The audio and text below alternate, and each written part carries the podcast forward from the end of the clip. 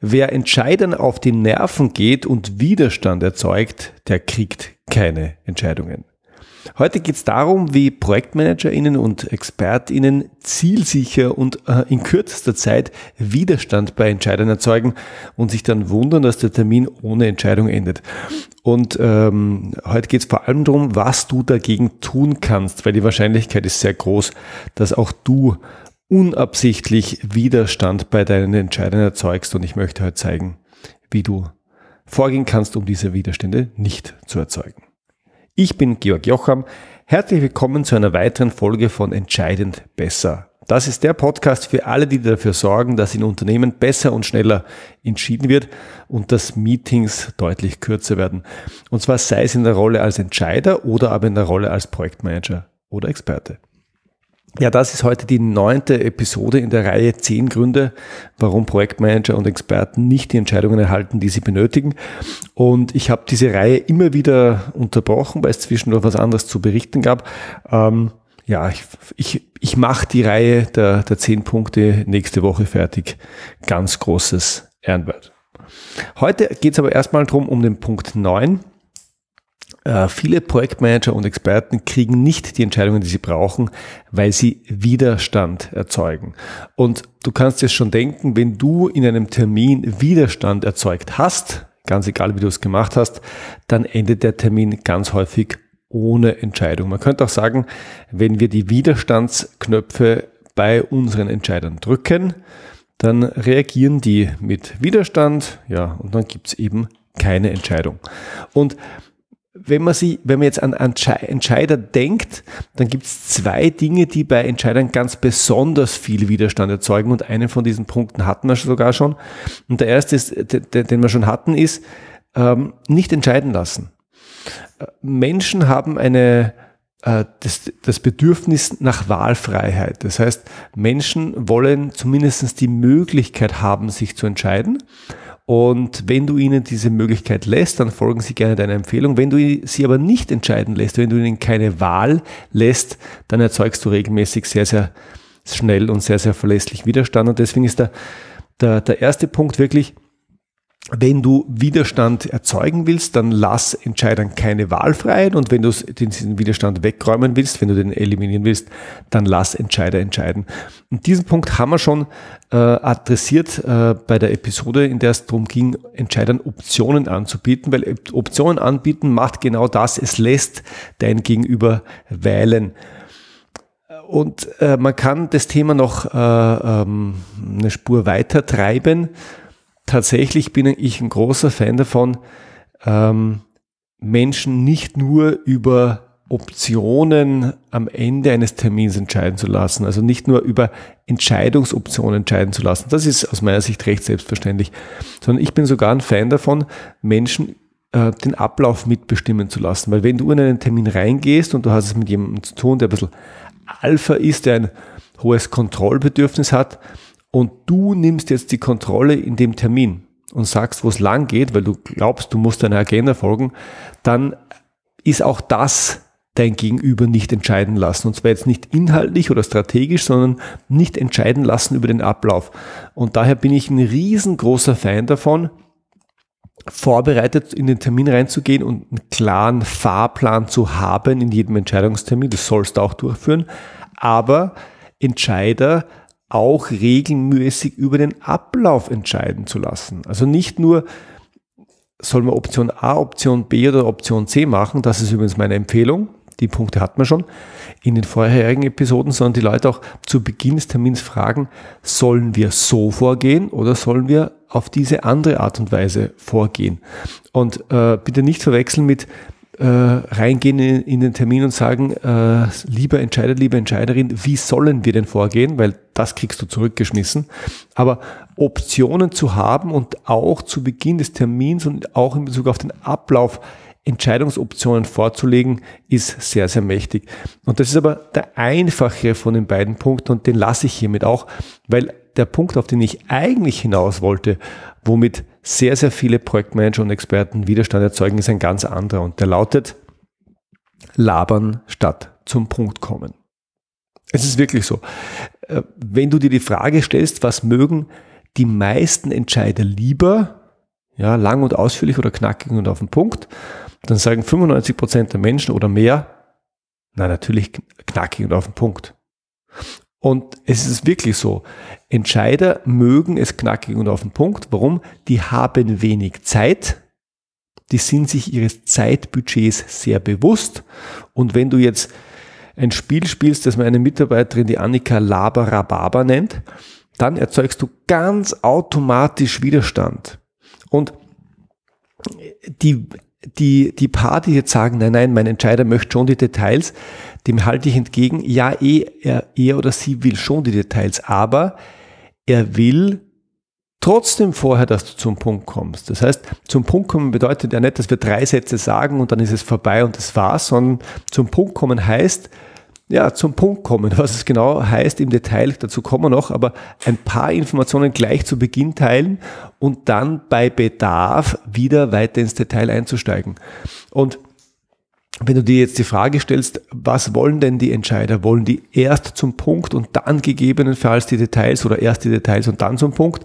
Dann ist es relativ klar, dass alle Entscheider, und da gibt es wahrscheinlich wirklich nicht mehr viele Ausnahmen, dass alle Entscheider es sehr schätzen, dass du zum Punkt kommst.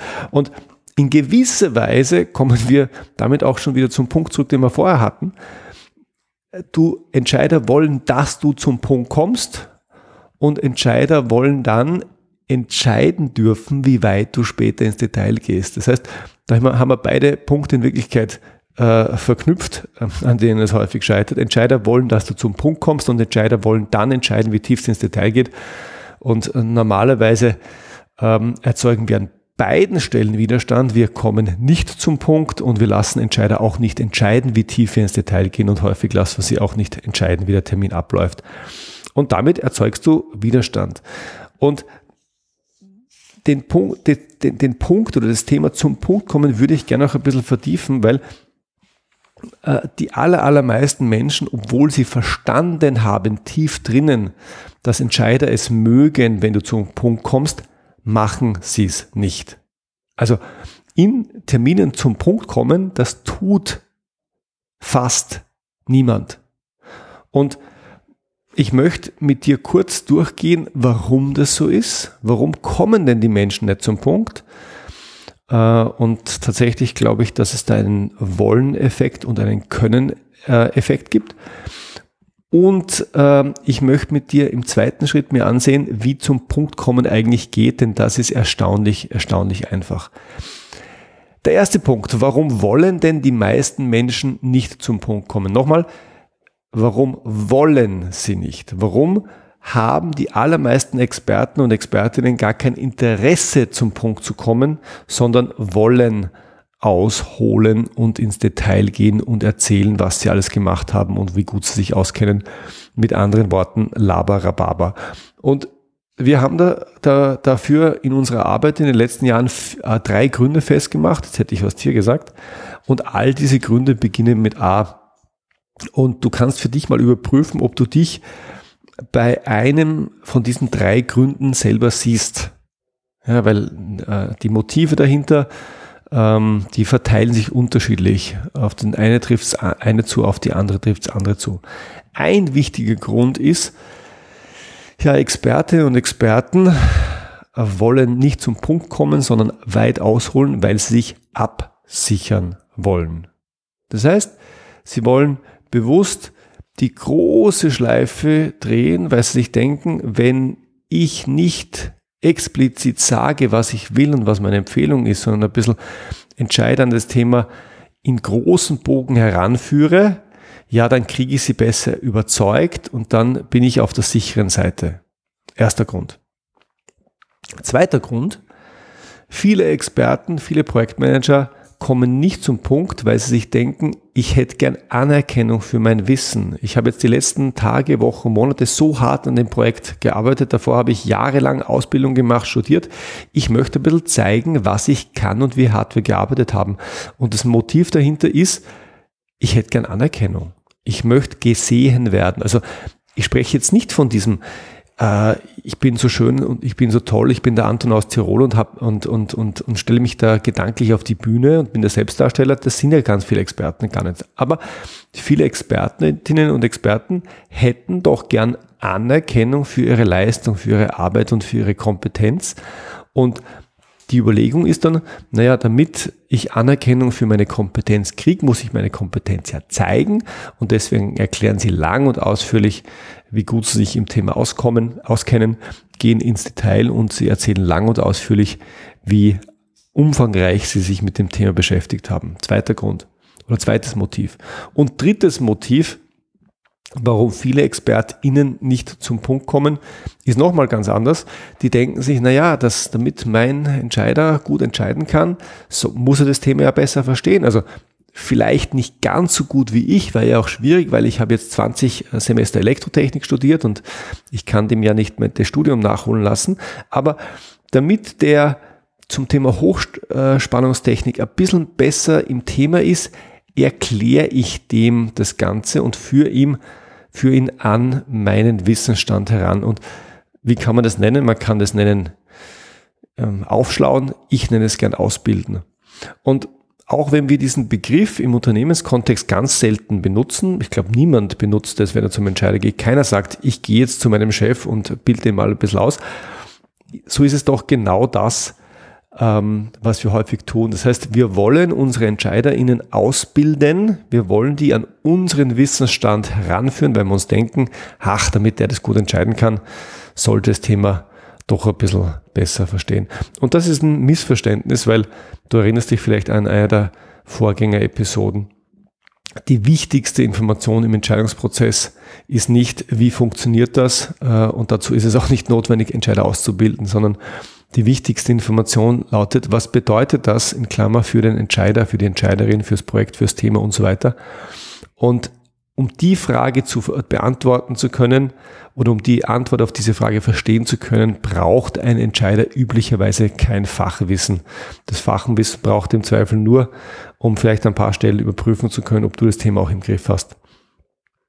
Und deswegen schauen wir, schauen wir uns vielleicht diese drei Motive an. Ich verstehe die sehr, sehr gut. Ich bin ja selber studierter Techniker und war und bin vielleicht heute noch immer sehr ähm, Content verliebt. Ja, Techniker sind es gern. Und deswegen mm, sage ich ehrlich, bin ich äh, aller drei Motive schuldig. Also ich habe in der Vergangenheit versucht, meine Entscheider auszubilden. Ich habe versucht, die an meinen Wissensstand heranzubringen, weil ich mir gedacht habe, die müssen doch ja vielleicht nicht so gut im Thema sein wie ich, aber doch nah dran, damit die gut entscheiden können. Und die einfache Frage, die, die du dir stellen kannst, die du aber auch Entscheidern stellen kannst, und sie werden sie dir in aller Regel ehrlich beantworten, die lautet, wollen Entscheider ungefragt ausgebildet werden? Und du kannst dir jetzt denken, die Antwort ist nein. Also, und wir sind schon wieder beim Thema entscheiden wollen, weil wenn manchmal wollen Entscheider ausgebildet werden und dann sagen sie es und dann sind sie auch gerne bereit, sich Zeit zu nehmen und sich die Dinge erklären zu lassen. Sie wollen es ja wissen. Und dann hast du jede Berechtigung, das zu tun. Aber Entscheider wollen auf keinen Fall ungefragt ausgebildet werden. Und genau dieses ungefragt ausbilden, das tun wir sehr, sehr häufig. Also mach dir bitte zum Thema Ausbilden zwei Punkte klar. Erstens, es ist nicht notwendig, dass Entscheider deinen Wissensstand zum Thema haben oder auch nur in der Nähe sind. Und wenn du sie ungefragt versucht aus, versuchst auszubilden, wenn du ungefragt einen, einen, äh, ja, glaubst, einem Lehrauftrag nachzukommen wie auf der Uni, dann erzeugst du massiven Widerstand und äh, ja, weil du sie auch an der Stelle nicht entscheiden lässt, wie tief es ins Detail geht. Erster Punkt, ausbilden. Oder dritter Punkt war es eigentlich. Dann der zweite Punkt, Anerkennung. Auch hier ein Missverständnis. Wir glauben häufig, wir kriegen Anerkennung für unsere Kompetenz. Wir glauben, wir kriegen Anerkennung für unsere harte Arbeit, wenn wir über unser Projekt berichten. Und das mag äh, auf der nächsten Ebene noch, noch zutreffen, wenn wir die Leute gut kennen, wenn die nah an uns dran sind. Aber wenn es mal zwei, drei Ebenen höher geht, beispielsweise auf Vorstandsebene, wo die Leute echt wenig Zeit haben, da kriegst du dafür, dass du jetzt ausführlich erzählst, eben keine Anerkennung. Und das ist, das ist deswegen wichtig, weil, weil es ein Spiel ist, das viele Menschen ich glaube, unabsichtlich spielen, nämlich die versuchen Anerkennung für was zu kriegen, was der andere nicht anerkennt. Nochmal, viele Menschen versuchen an unterschiedlichsten Stellen in ihrem Leben Anerkennung für was zu kriegen, was der andere nicht anerkennt. Und du kannst es dir vielleicht schon denken, das ist natürlich ein wunderbares Rezept für äh, schwierige Beziehungen im ganzen Leben. Das ist nicht nur im beruflichen Umfeld so. Wenn du von den Kolleginnen und Kollegen immer Anerkennung für was haben willst, was die anderen nicht anerkennen, dann wird es schwierig. Wenn du von deinem Partner Anerkennung haben willst, was dein Partner nicht anerkennt, ja, dann wird es auch schwierig, weil dann, ja, dann wird es mit, mit, mit dem Zusammenleben schwierig und wenn es beide machen, dann ist es, glaube ich, ein exzellentes Rezept für eine schlechte oder für eine gescheiterte Ehe. Wird, wird übrigens häufig praktiziert. Also viele, viele Partnerschaften, da kannst du, kannst du bei zuschauen, wie die, wie sie, wie die gegenseitig Erwartungen haben, wie, was der andere anerkennen soll und wie sie gegenseitig ihre Erwartungen nicht erfüllen. Das ist nicht besonders äh, nett zuzusehen und es geht auch selten gut aus. Und äh, so ähnlich ist, ist es bei Entscheidern. Wenn du ungefragt ins Detail gehst, dann kriegst du regelmäßig keine Anerkennung, du kriegst Ablehnung, du kriegst Widerstand. Und das Ganze ist deshalb ein bisschen tragisch, weil Anerkennung von Top-Entscheidern zu kriegen ist gar nicht so schwierig. Es reicht, das Gegenteil dessen zu machen, was die allermeisten tun, nämlich zum Punkt kommen. Nochmal, weil es weil's, weil's so, weil's schon so ein schöner, ist es, ist es ein Paradoxon oder ist es ein Zirkelschluss oder ist es eine Mischung aus beidem? Viele ExpertInnen kommen nicht zum Punkt, weil sie Anerkennung haben wollen, weil sie gern mehr Anerkennung für ihre Arbeit, äh, für ihre Kompetenz hätten. Und der einfache Weg, diese Anerkennung tatsächlich zu kriegen, wäre, ja, zum Punkt zu kommen. Und das ist, also darauf kann man noch ein bisschen herumkauen. Die meisten Leute kommen nicht zum Punkt, weil sie Anerkennung haben wollen. Sie würden es kriegen, wenn sie doch zum Punkt kommen würden. Und letzter Punkt, also erster Punkt eigentlich, weil ich habe ihn zuerst genannt, absichern. Das mag auf einer gewissen Ebene auch zulässig sein, wenn mein Entscheider bereit ist, äh, quasi in die Problemlöserrolle zu gehen und auf Basis meiner, meiner Informationen mitdenkt und dann sich im Problemlösungsprozess beteiligt, dann ist der Entscheidungstermin in Wirklichkeit ein Workshop und kein Entscheidungstermin.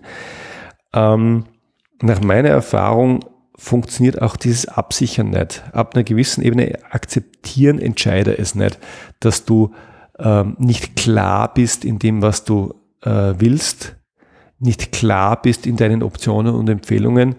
Ähm, das heißt, du kannst dich an der Stelle nicht absichern, sondern du erfüllst schlicht deine Erwartungen nicht, und du fliegst raus. Das heißt, dieses Absichern ist vielleicht, äh, hat, äh, du hast vielleicht das Gefühl, du kannst dich absichern, aber das ist ausschließlich emotional und du kannst dich nicht wirklich absichern. Und deswegen mein Rat an dich, wenn du heute ausholst, statt zum Punkt zu kommen, dann reflektier nochmal, äh, welche Motive dich triggern. Nochmal, du möchtest dich absichern, du möchtest anerkennen, du möchtest ausbilden.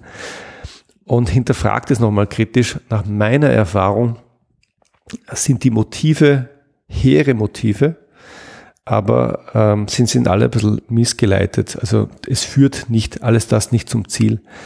Und das sind wahrscheinlich die drei wichtigsten Gründe, warum viele Projektmanager und Experten nicht zum Punkt kommen wollen. Und damit ähm, kommen wir wahrscheinlich zum wichtigsten Punkt der heutigen Episode. Nämlich es gibt noch einen vierten Grund, warum äh, Projektmanager und Experten häufig nicht zum Punkt kommen. Und der ist ganz banal. Sie wissen nicht, was zum Punkt kommen bedeutet. Und das können wir hier und heute lösen. Und ähm, mein, mein Vorschlag an dich ist wirklich, wenn du, du, du mir das glaubst, probier es in der Praxis aus, komm in den nächsten paar Terminen, in den nächsten paar E-Mails, in den nächsten paar ähm, Telefonaten zum Punkt. Sorry. So, und was zum Punkt kommen bedeutet, ist relativ einfach. Es gibt ein Konzept, ähm, das nennt sich implizite Fragen. Und implizite Fragen sind einfach die Fragen, die du dir stellst, wenn du es mit einer Person neu zu tun hast oder wenn du es mit einer Person wieder zu tun hast. Und du kannst dir schon überlegen, wenn du, wenn dich jemand anruft und du gehst ans Telefon und, und du weißt nicht, wer es ist, dann hast du automatisch mehrere Fragen im Kopf und das sind die sogenannten impliziten Fragen. Bitte um Nachsicht, habe ich schon gesagt, in diesem Podcast wird nicht geschnitten. Und das ist ganz, ganz lustig, weil wenn du dieses Konzept der impliziten Fragen verstanden hast, dann weißt du automatisch, welche Fragen du beantworten darfst, wenn du zum Punkt kommst. Und die häufigsten impliziten Fragen sind tatsächlich, da ruft jemand an und du denkst dir, wer ist das? Das heißt, was du als erste wissen möchtest, ist, wer ist das? Zweite Frage, implizite Frage, hast wahrscheinlich auch, auch schon erraten, worum geht's? Dritte implizite Frage, was will er oder sie? Vierte implizite Frage, was bedeutet das für mich? Also was immer da, da, da, das Gegenüber von mir will, was heißt das für mich? Heißt das für mich Arbeit? Heißt es für mich Geld? Heißt es für mich Nerven? Heißt es für mich egal was? Die Frage möchte ich beantwortet haben. Und die fünfte implizite Frage ist, handelt die andere Person in meinem Interesse? Und ähm, die, ähm, die letzte Frage kriegen wir tatsächlich ganz gut über das Thema Entscheidungsoptionen beantwortet. Die erste äh, Frage, nämlich, wer ist das, die ist normalerweise klar, wenn wir im Firmenkontext miteinander arbeiten, weil wir kennen uns normalerweise und wenn wir einen Termin haben, ähm, dann weiß unser Entscheider normalerweise, wer wir sind und wer, wann nicht, dann dürfen wir diese erste Frage, wer bist du, auch noch beantworten. Und dann bleiben im Wesentlichen drei Fragen über und zum Punkt kommen und so einfach ist es wirklich. Zum Punkt kommen bedeutet nichts anderes, als diese drei impliziten Fragen innerhalb einer Minute zu beantworten. Ja, und warum innerhalb einer Minute? Weil man sonst nicht zum Punkt kommt. Man kann diese Fragen auch in einer Stunde beantworten, dann wird es halt mühsam. Und äh, ich wiederhole die Fragen einfach nochmal. Erste Frage, worum geht's? Das heißt, wenn du in einen Entscheidungstermin gehst, dann beantwort bitte in zwei Sätzen, was das Thema ist. Dann zweitens, was willst du? Wenn es ein Entscheidungstermin ist, dann sag bitte im Anschluss innerhalb von ein oder zwei Sätzen, was der Entscheidungsbedarf ist, was du willst in dem Termin. Ja, also wir treffen uns hier und heute, um das Thema, das und das Thema oder äh, das Thema, um diesen Sachverhalt zu entscheiden. Und äh, letzte Frage, was bedeutet das? Ja, was bedeutet das, wenn wir diese Entscheidung heute treffen? Und wichtig, es geht noch nicht um das Thema Optionen hier, sondern es geht wirklich darum, einfach nur den Rahmen zu setzen. Und ich mache das vielleicht mal an einem Beispiel. Stell dir vor, du bist in einem großen Projekt. Ja, machen wir ein Maschinenbauprojekt. Und da geht es um eine, ja, um eine große Werkzeugmaschine. Und äh, jetzt gibt es beispielsweise, ich denke mir das gerade frisch aus, jetzt gibt es in diesem Projekt ein, ein, Lastenheft und dann gibt es ein Pflichtenheft und äh, du hast jetzt das Lastenheft an deinen Lieferanten übergeben. Und in dem Termin könntest du zum, zum Beispiel zum Punkt kommen, du könntest zum, zum Beispiel sagen, worum geht's? Es geht heute um die, um das Lastenheft. Was will ich? Ja, ich möchte heute das Lastenheft übergeben und ich möchte äh, das okay, dass Sie damit weiterarbeiten können. Und was bedeutet das? Ja, es bedeutet, dass wir beide Klarheit haben, wie es im Projekt weitergeht und Sie in Ihre Planungen zur Erstellung des Pflichtenhefts Hefts reingehen können. So, und das war jetzt, ein, das war jetzt noch nicht mal ein, ein Entscheidungstermin, sondern in dem Fall ein Übergabetermin. Aber du kannst mal überlegen, was es mit dir macht, wenn du diese drei Fragen zu Beginn eines Termins beantwortet hast. Nämlich, du hast einen Rahmen, in den du reindenken kannst. Und reflektier einfach mal drauf, wie das ist, wenn du heute in einem Termin bist und die Leute wollen was von dir und dann, dann, dann beginnt der Termin ähm, und die Teilnehmer sagen dir nicht zu Beginn, worum es geht, was sie von dir wollen und was es bedeutet. Und im Unterschied dazu, was macht's mit dir, wenn sie dir es doch sagen? Was passiert mit dir, wenn sie in, dir in der ersten Minute sagen, darum geht's, das will ich von dir, das wollen wir von euch und das bedeutet's. Und du wirst merken, auch, auch schon beim Reflektieren, dass es sehr, sehr angenehm ist, diese Informationen zu haben. Warum? Ja, weil damit ein Rahmen gesetzt wird und es viel leichter ist, mitzudenken, dran zu bleiben, die richtigen Fragen zu stellen und nicht irgendwelche Fragen, sondern die richtigen Fragen, die du, die du beantwortet haben willst, damit du ja, so tief ins Thema einsteigen kannst, wie du das möchtest, wenn du diesen Rahmen hast. Das heißt, dieses zum Punkt kommen, diese drei impliziten Fragen gleich zu Beginn zu beantworten, hat mehrere riesengroße Vorteile und der erste ist, um es nochmal zu wiederholen, du reduzierst damit den Widerstand bei Entscheidern. Entscheidern mögen es, wenn du zum Punkt kommst, wenn du klar bist und wenn du diese Fragen gleich zu Beginn beantwortest. Erster Vorteil. Zweiter Vorteil, sie haben einen Rahmen, in den sie reindenken können. Sie haben ähm, eine Struktur, an der sie sich beim Denken festhalten können und damit können sie alles das, was danach kommt, viel besser einordnen. Sie können viel zielgerichteter fragen äh, und sie kriegen einen deutlich besseren Grip auf das ganze Thema. Und es gibt noch einen dritten Vorteil, der nicht zu unterschätzen ist, nämlich wenn du die drei Fragen beantworten kannst. Nochmal, erstens, worum geht's? Zweitens, was willst du? Drittens, was bedeutet's? Dann signalisierst du automatisch, dass du das Thema im Griff hast. Und nachdem Entscheider viele ihrer Fragen stellen, weil sie checken wollen, weil sie rausfinden wollen, ob du das Thema im Griff hast, kriegst du automatisch an der Stelle mehr Vertrauen und weniger Fragen, ähm, um deine Kompetenz äh, abzufragen, abzuchecken. Das heißt, dieses Thema zum Punkt kommen ist ein total unterschätztes Werkzeug. Und es ist aber ein Werkzeug, wenn du so willst, ein Kommunikationswerkzeug, das ich heiß liebe.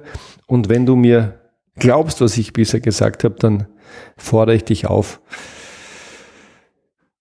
Geh in den nächsten Termin, wo du etwas von anderen Menschen willst, schreib dir vorher die, die Antworten auf die drei Fragen auf und dann steig unmittelbar damit ein, dass du die drei Fragen beantwortest und du wirst sehen, du wirst etwas erleben. Die Leute werden offener sein, die Termine werden kürzer, die Termine werden konstruktiver und zielgerichteter. In short, das Leben wird schöner, die Meetings werden besser. Ich wünsche dir ganz, ganz viel beim, äh, Spaß beim Ausprobieren und freue mich auf ein Wiederhören beim nächsten Mal. Bis dann. Servus.